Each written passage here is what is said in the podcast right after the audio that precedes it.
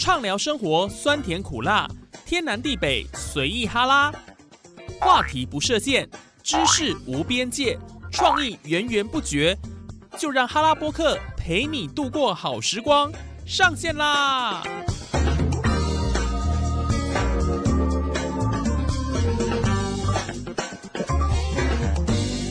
！Hello，线上的听众朋友，大家好！您现在所收听的节目是哈拉播客哈拉 Podcast，我是主持人叶宇。这集的主题也很有趣诶，就是老师最害怕的恐龙家长行为排行榜。哇，我相信呢，在线上收听的有一些，也许也是为人师哦。那当然也有可能为人父母了哈。但是如果你本身是家长，在收听我们这一集的节目呢，那你可能要心平气和一些。我怕如果不小心呢，讲到你的点。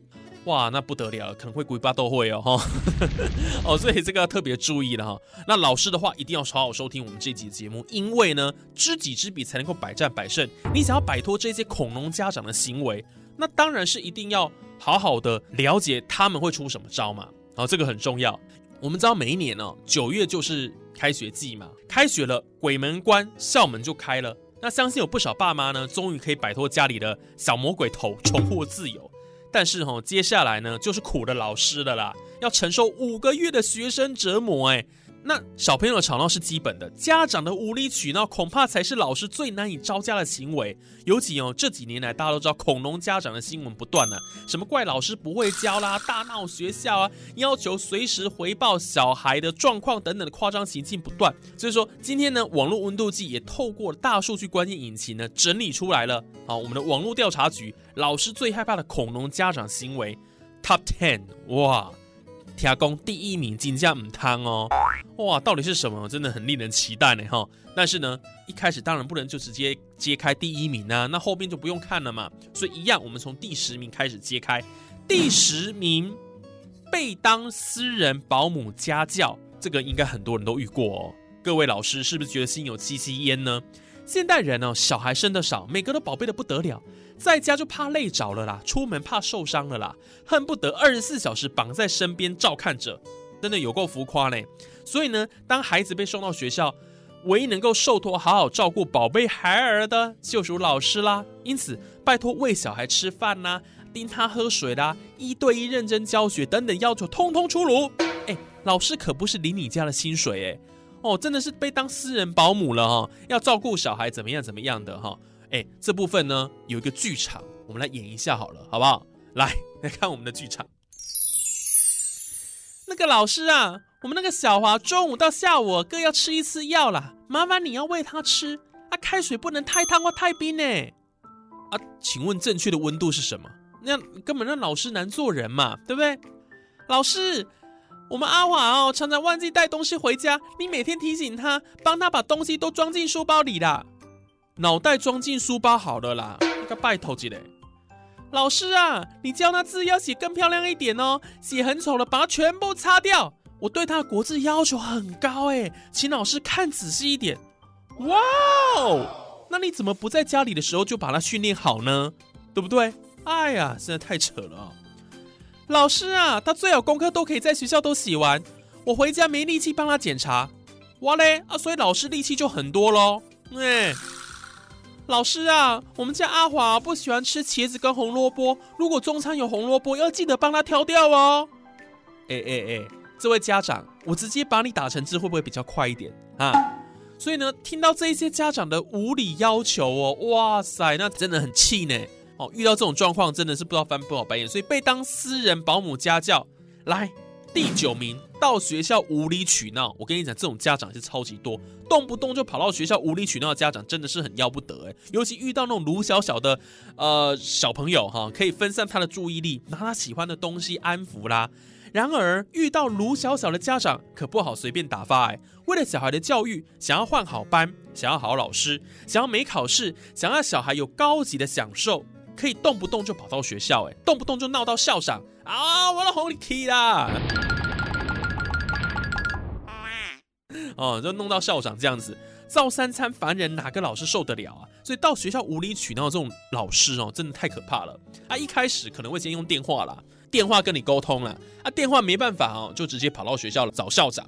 哇，那真的是你知道，老师的教学的时间都被耽误了。那尤其我觉得现在老师最辛苦，你知道是什么吗？包括就是像那种要处理很多的大大小小事情，现在还要处理家长的事情，那真的是心寒又心烦，对不对？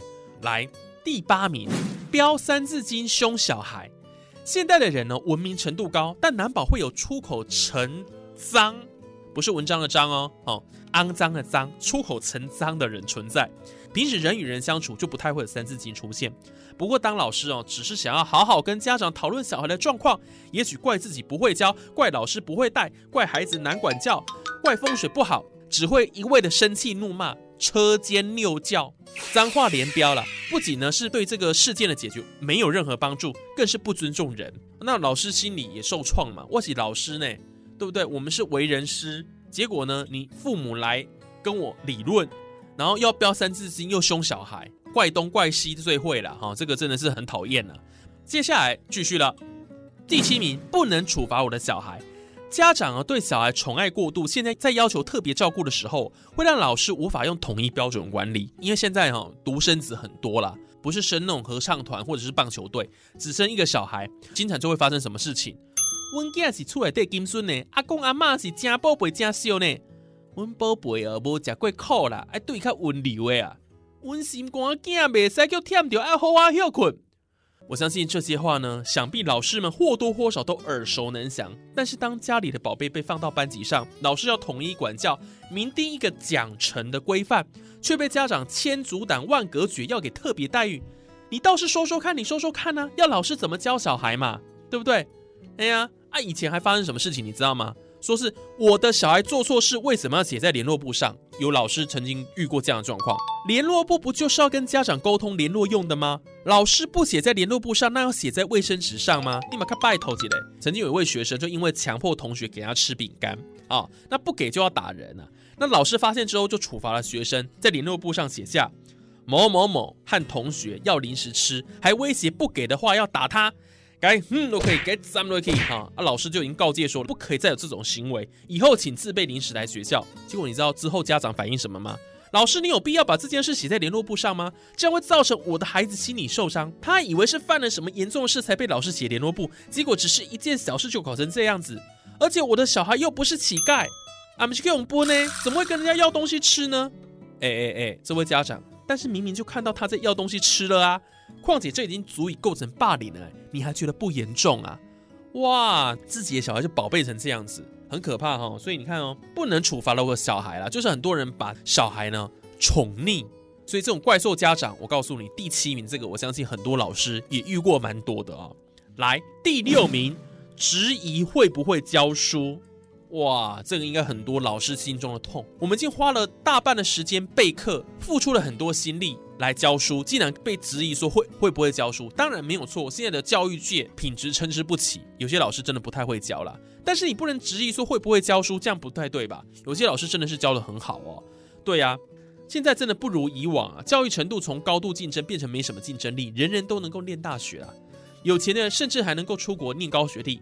那爸妈从一般的国中小学历变成多数高学历的高知识分子，甚至有的更高于老师的学历，所以一个教不好，一个教法不对胃口，家长恐怕就开始质疑老师到底会不会教书。